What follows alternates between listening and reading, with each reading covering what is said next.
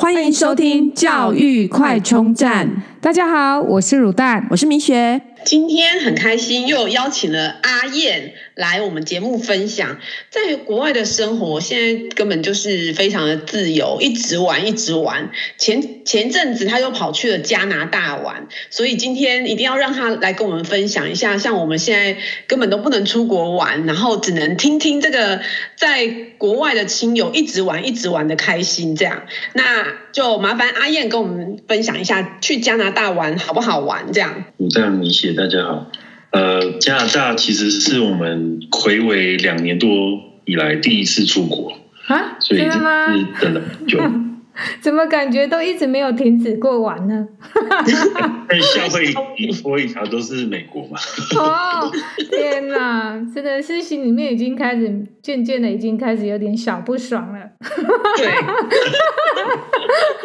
所以你们去加拿大还需要戴口罩吗？或者说，在加拿大戴口罩人多吗？加拿大室内其实是蛮多要规定戴口罩，但是室外就还好，因为他们人口密度其实蛮低的。对，嗯嗯呃，人口三千五百万人，比台湾多，但是它的面积是台湾的两百七十八倍。哇，对，所以台语就是讲 加拿大就是加拿大娘，对不对？你有没有听过这个？对。加拿大这个字呢，其实是从呃北美的原住民语 Huron-Inuit 这个语语言来的。那它的呃拼法其实是 K-A-N-A-T-A，然后它原本的意思是村庄聚落。那它在二零二零年的时候被富比士列为最适合退休的国家之一。嗯，好山好水嘛，对不对？适合退休住。那我来稍微讲一下它的历史好了，有几个比较重要的时间点。一开始是很早以前，呃，北美这边就有很多原住民嘛，印第安人，然后因努特人，就是爱斯基摩人的的亲戚这样子。那直到一七六三年，呃，在这之前是法国人殖民加拿大这块土地。那一七六三年之后，呃。英法战争结束，那法属的北美殖民地，也就是包含路易斯安那，然后加拿大，都交给移交给英国。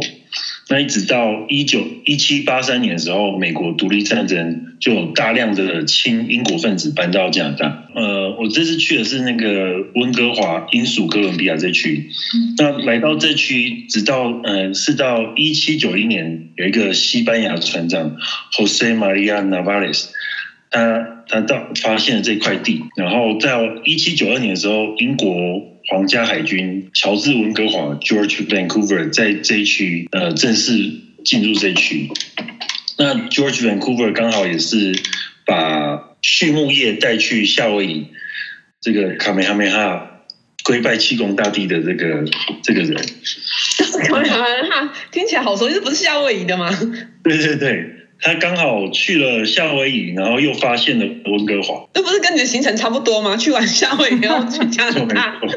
我是跟着呃乔治温哥华，呃两百年前的英国皇皇家海军船长，跟着他的脚步去旅行。对，然后有兴趣的话，可以回去那个 EP 三十六、三十七或者七五十八，有更多的夏威夷。那。再讲一下跟美国的恩怨情仇。时间来到了一八一二年，呃，美国已经独立了嘛，但是加拿大还是属于英国殖民地。那两边对于两边的国界就有很多的冲突。那战争的两方分别是美国人跟北美原住民同盟，呃，对抗英国人跟英属北美，也就是现在的加拿大。那战争的结果就是，呃，美国打败了。加拿大或者是英国，也有人称为是第二次的美国独立战争。那时间又来到了呃更重要的，对加拿大来说更重要的，一八六七年七月一号。那一八六七年的春天呢，英国的上下议院通过一个法案，叫做《英属北美法案》。那这个法案呢，直到一九八二年都还是加拿大的宪法，所以这对加拿大来说是非常重要。那呃，七月一号也就是加拿大的国庆日，也就叫做加拿大日 （Canada Day）。所以七月美国也是啊，美美国是七月四号，然后加拿大是七月一号这样。对对，没错。然后再讲一下这个加拿大的民族组成好了。那刚才有提到说有北美原住民嘛，然后还有呃因纽特人，就是也是呃比较北边的爱斯基摩人亲戚，然后印第安人，也就是原住民，北美原住民。然后还有，当然法国人殖民过，所以有很多法国人。那英国殖民过，有很多英国人。还有很多，譬如说像锡克族啊，我在那个加拿大看到很多，就是绑头巾的那些锡克族。然后还有很多，譬如说亚洲人啊，香港人很多也在加拿大这样子。人种很多元呢。对对对，其实是蛮多元的国家。其中那个锡克族或者是印度人，呃，他们在一九零八年的时候被自愿要求离开加拿大，就是加拿大比较不堪回首一段历史，他们被要求搬去中美洲的英属洪都拉斯，也就是现在的洪都拉斯这个国家。原因是说，呃，他们觉得印度人比较适合那边的的那个气候环境。这是强制要求，被要求自愿离开，所以等等于是强迫了啦。讲的比较好听是被要求自愿离开，对对对。那还有最近有一个新闻是，呃，有两百一十五名那个北美原住民、加拿大原住民的孩童的尸体被发现在，呃，在那个加拿大卑诗省，就是。British Columbia，英属哥伦比亚这个省的呃一个学校，寄宿学校里面，那里面就有很多那个小朋友的尸体，那这也是加拿大最近诶上新闻的一个黑历史，所以他们也是经过很多呃不堪的，譬如说一些转型正义，才有现在的自由民主。嗯，对对对。那还有最近有一个加拿大新闻，就是那个饰演金刚狼的呃 Hugh Jackman 休杰克曼，他在两千年的时候，他去加拿大试镜，然后第二次试镜的时候，他被加拿大海关拦下来，然后就说：“哎，为什么你前几天来试镜，现在又说要来试镜？”然后就被带到那个小房间里面质问。所以加拿大也会这样，我以为只有美国比较会这样子。对，加拿大其实也会。那他最后就在那边耗了很久，可能等了两三个小时，打了很多通电话。然后加拿大那个海关当然也是也是态度不太好，因为就觉得他不知道来这边干嘛嘛，就在那边说谎。他最后就讲出了实话，他其实是要来演金刚狼。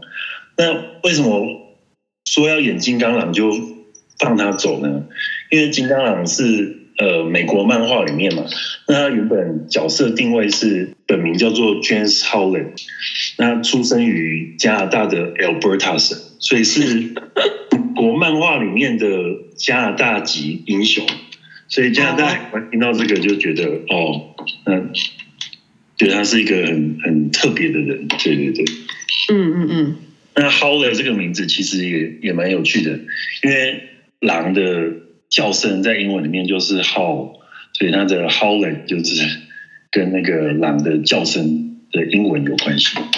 那，这样大概就是加拿大的一个简介跟呃一些认知的事。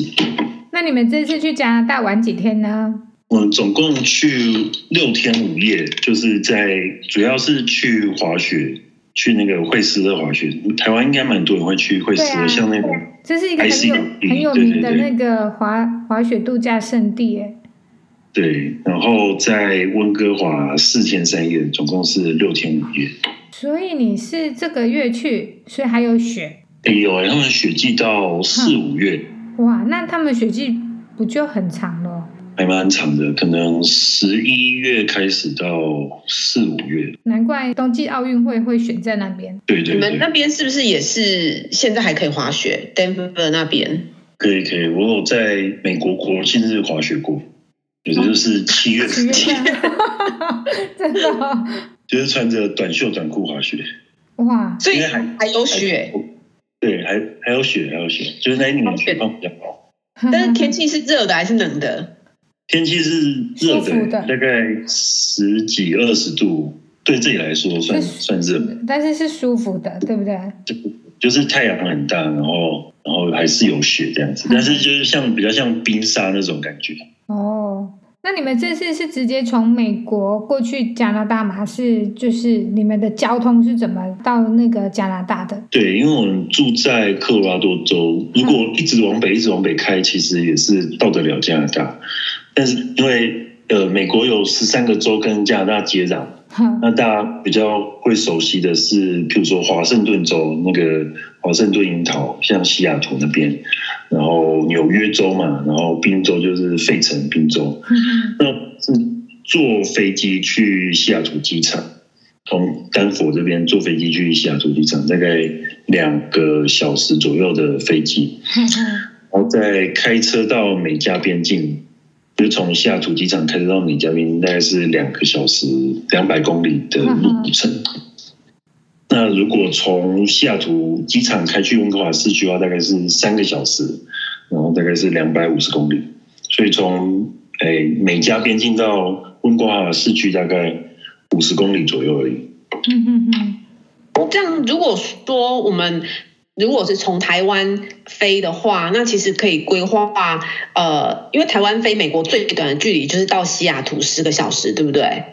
对。可是如果你再往北飞，直接飞温哥华，因为再更近一点点。对，但如果台湾过去的话，就可以先飞西雅图，然后在西雅图玩一玩，喝个星巴克，然后呢，再再去加拿大，开车去加拿大。对对对对。西雅图进加拿大出。我也是买单程，就是不同点进出的机票。嗯嗯嗯嗯哼，那就不用再多开一段回回西雅图。哦，也对，这样就是比较不会这么累。那你们讲完，我们已经可以出去玩了，还在不爽？对。先规划规划就好像出去玩的感觉。对。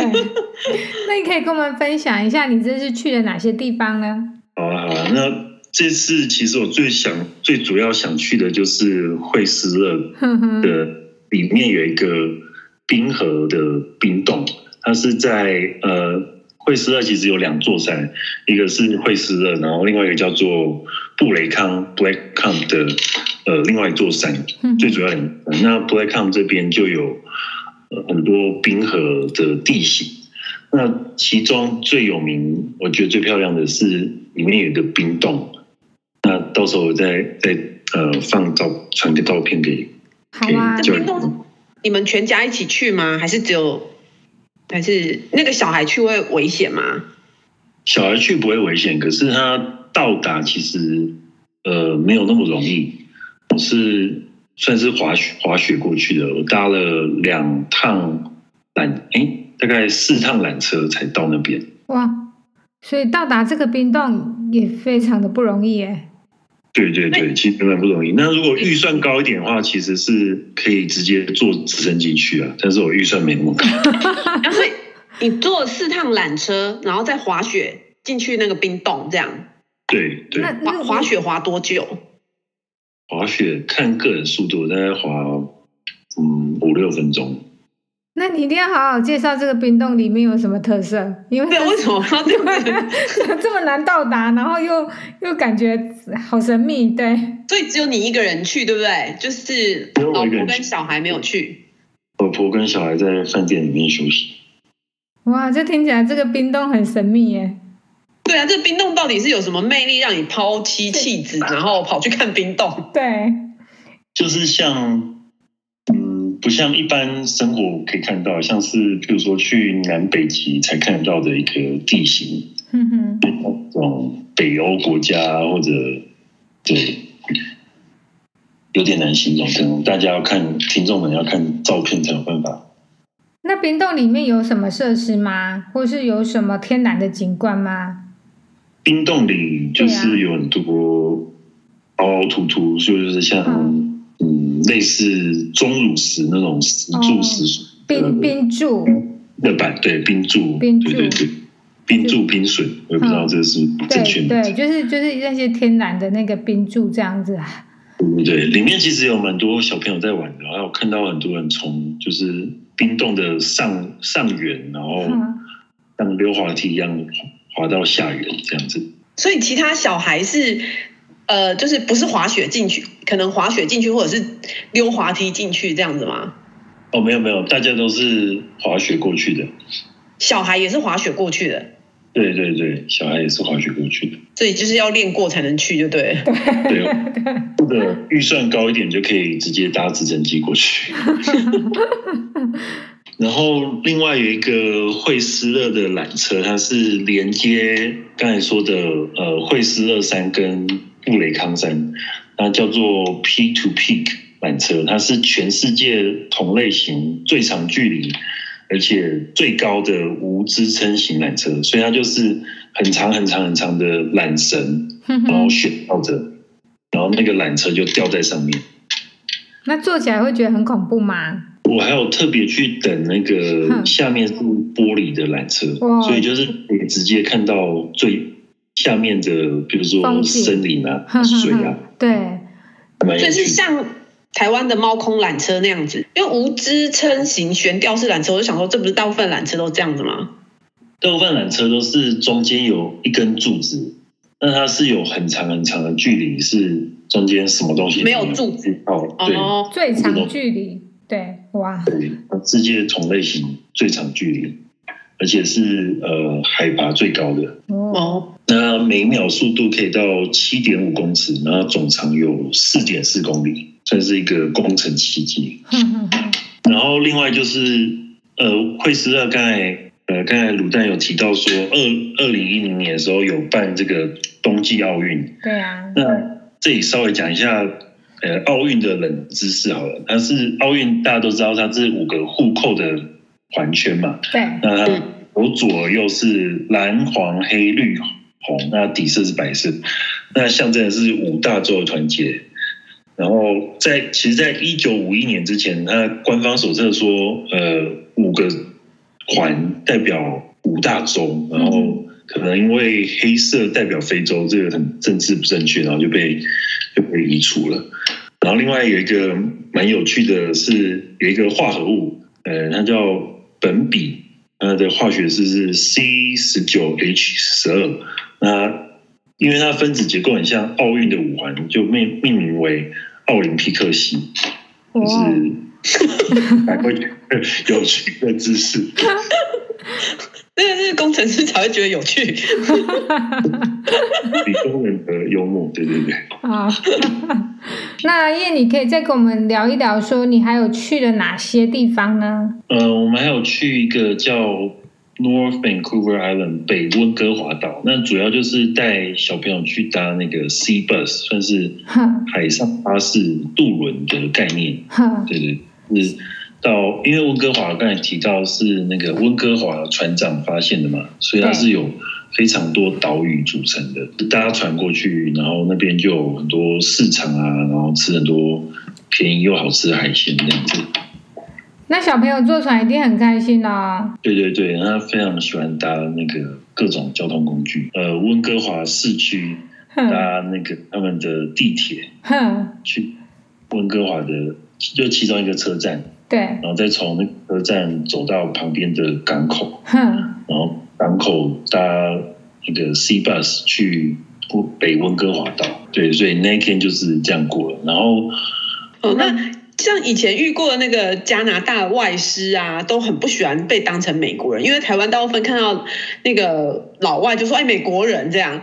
那你可以聊聊，就是说这次你去的话，就是那种加拿大人跟美国人差异吗？刚刚看美国人入海关会被盘查老半天，那加拿大人入美国海关应该也会被盘查老半天。我们还以为加拿大跟美国很好这样子。加拿大跟美国其实刚才有提到他们在呃。一八一二年那时候有打过一场美加战争，或者是美国第二次独立战争，所以他们之前是其实有打过仗的嘛。所以这这部分之前有打过仗，所以可能很久以前有领土争议，所以其实可能有一些呃不开心嘛。对，那那再来就是资本主义跟社会主义，美国就是资本主义的代表嘛。那加拿大就是比较属于像呃北欧国家或者法国那些社会主义的代表，嗯嗯，所以就是比较照顾嗯他们的国民，像是呃健康保险都是比较便宜这样子。那还有两个国家的开发的观念也不太一样，美国是属于像是适度开发，那加拿大像是环保优先，比如说像。你去加拿大买买真奶或者咖啡，任何袋子或者纸杯都是要另外收费的，所以就是他们很注重环保，然后都是用可以回收的材质。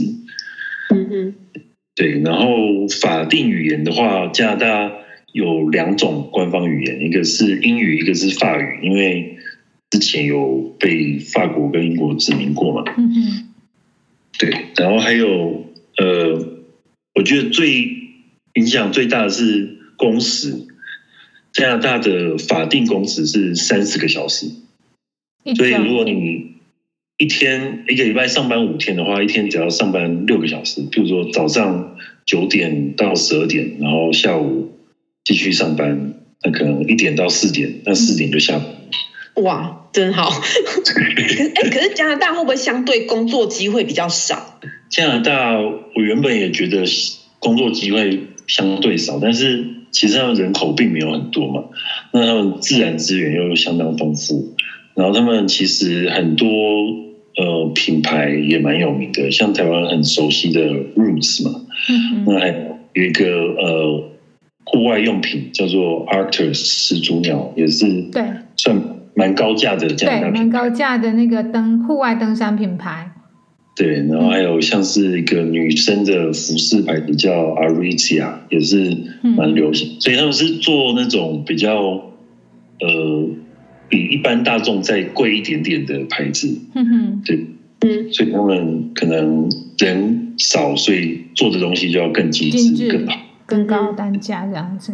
所以他们加拿大人跟美国人还有什么样的差异吗？就是呃，看起来加拿大好像比较悠闲，更悠闲这样。对对对，加拿大可能呃，譬如说我在坐那个 P to P 缆车的时候，就听到有一个美国人，就搭缆车的时候他一直讲电话，那旁边的看起来像是加拿大人，就一直偷瞪着他这样子。你会觉得他很吵，对不对？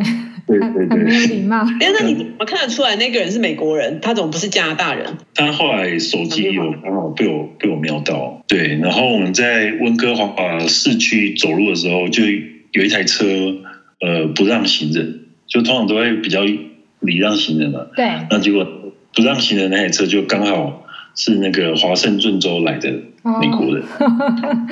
哦。对。在加拿大人心目中，美国人就是比较一个嗯大辣辣、比较不拘小节的这种这种形象，所以他们可能不一定非常喜欢美国人。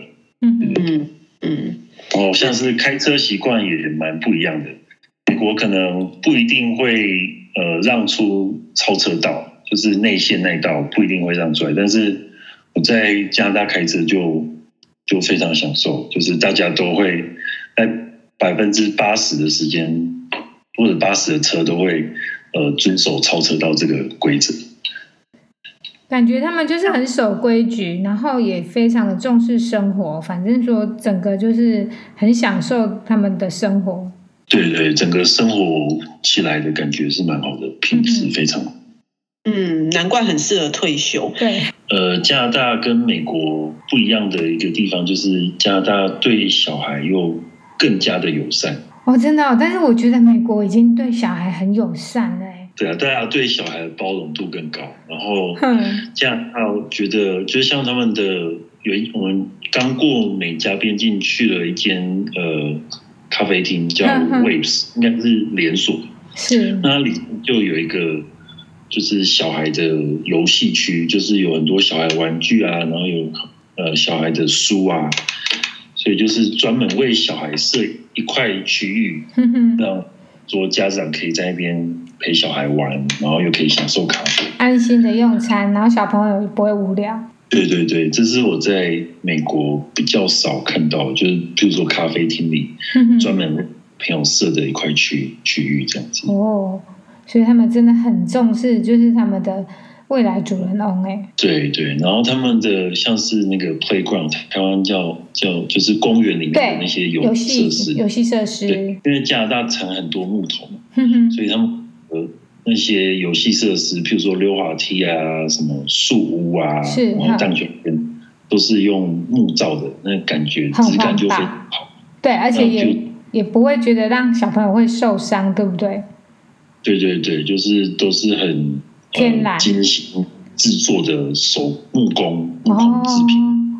哦、那美国就是比较用比较多石化产品，塑料、塑对对对塑胶，对，那质感就好像有差。哼哼哼哼，因为他们真的有很多天然资源，所以真的还是有很多的不一样。其实，对对对，呃，还有就是我想要介绍一个 Grouse Mountain，它。它有这个 Peak of Vancouver 之称，因为我们在呃温哥华晚上开车的时候，看到天上怎么好像有一排亮亮的灯，然后仔细研究，我们就一直朝着那个灯方开的方开过去，然后才发现哦，原来那个是雪场，它其实是在离温哥华市区非常近，然后呃，但是山又还蛮高的，所以如果你在呃，Grouse Mountain 那边滑雪的话，就可以，它是晚上有开放的，所以你在那边滑雪，晚上那边滑雪就可以看到温哥华的夜景。哎，那像你们在美国科罗拉多州啊，用我们浅薄的角度来看，觉得那边风景不是看起来跟加拿大差不多，还是说有不一样的美？对，他们山的成因是蛮相似的，都是很久以前火山造成。然后，那落基山脉经过冰河切割，但是气候不同，然后影响植被，上面的植物不一样，那个地貌风景就有很大差别。像我们去温哥华，就这区有非常非常多的樱花在盛开。哦，加加拿大有樱花？对，也是日本赠送给加拿大政府，然后就种在加拿大四处都其实都有樱花，然后开起来也是非常漂亮。所以是像。日本那种满开的感觉吗？对对对，哦，然后可能就配合一些清真寺，就是可能日本不太会有的的风景这样子。那就我朋友去加拿大玩，他有给了一个结论，就是好山好水好无聊。那你认为呢？觉得无聊这件事是蛮主观的啦，但是生活便利程度就远远输给台湾，这这是一定的，因为。你想想看，台湾工时一定超过四十个小时嘛，所以你生活方便就会呃就会方便很多。那加拿大可能一个礼拜只工作三十个小时，嗯那大家都在休息，店员也在休息，嗯，所以我觉得生活便利度跟居民的工时有正相关。如果你需要非常便利的生活，那可能就多工作一点时间，对，嗯嗯，对，那。有点像是，譬如说，像欧美很多国家都不太便利嘛，像是欧洲大部分呃商店礼拜天都休假。对，那或许就像是呃不便利才是，其实是这个世界的常态。那台湾比较特立独行这样子。所以阿燕，这样你去这几天，那你觉得加拿大到底算不算好玩啊？我觉得蛮好玩的，好玩又好吃。等下加拿大。就是好吃这件事情，跟感觉我们觉得加拿大吃的东西跟美国不是差不多吗？加拿大像是 Richmond 那边，它有非常非常多的呃华人移民，像是一九九七年的时候，据说所有最厉害的香港港点主厨都跑到了温哥华这边，温哥华 Richmond 这边。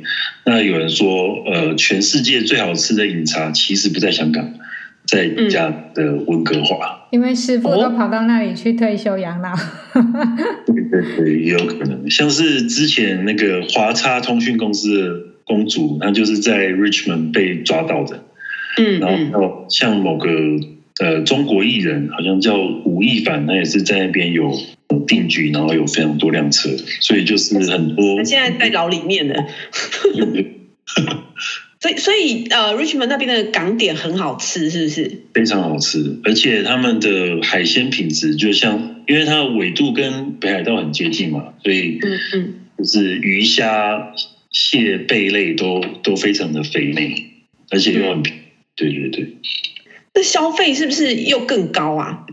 消费以目前的呃美元比较强势来说，消费可能定价都是差不多的，数字差不多，但是一块加币只能换零点八块美金，等于多了就是价值增加就对了，美金美金比较强，嗯、对对对。哦，所以你就是那你就是在美国赚薪水，然后去加拿大玩这样。对对对，很多住在西雅图的人都会这样，就是因为他们海鲜便宜又好吃嘛，而且两三个小时就到了。对对对，其实不远。好，今天很高兴，谢谢阿燕来跟我们分享加拿大，不知道下次又要去哪里玩了呢？那下次再来听阿燕的分享。谢谢阿燕，谢谢阿燕。谢谢。如果你喜欢我们的节目，记得订阅并持续收听我们的节目，也欢迎大家到我们的粉丝专业留言与分享哦。教育快充站下次再见喽拜拜。